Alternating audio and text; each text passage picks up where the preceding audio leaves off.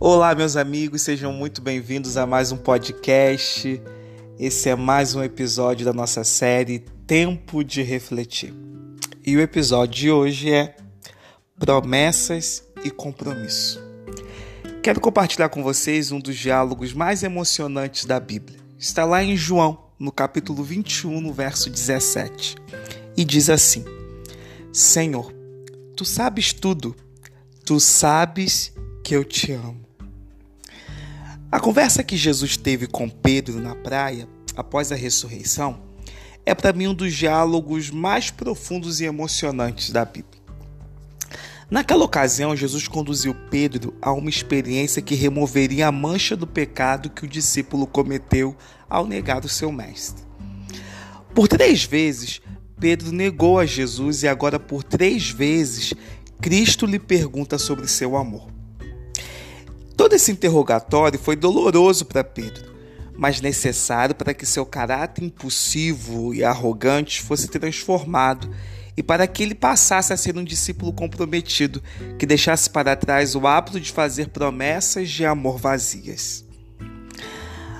Ao lermos João no capítulo 21, do verso 15 ao verso 17, percebemos aqui um Pedro muito diferente.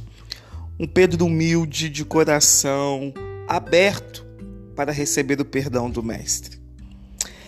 Ele não mais aqui se compara com os outros e não tem mais o desejo de se afirmar ou fazer uma daquelas declarações demagógicas. No verso 17, ele reconhece que Jesus sabe de tudo, até mesmo o tamanho de seu amor por ele. Quando Pedro realmente se mostrou arrependido, Jesus lhe pediu que se comprometesse. O mestre renovou seu chamado e sua vocação, dizendo: Apacenta as minhas ovelhas.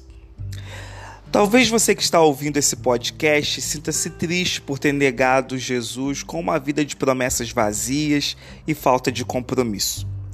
Talvez você tenha negado de forma vergonhosa, como Pedro, e talvez você sinta hoje desqualificado para servi-lo.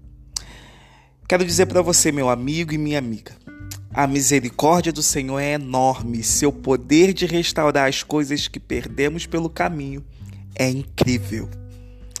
Jesus quer hoje restaurar seu compromisso com Ele renovar seu chamado para que você volte a ser útil em Suas mãos.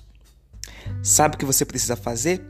Confiar no seu perdão e pedir ao Senhor que te conduza, assim como conduziu a Pedro. Que Deus te abençoe.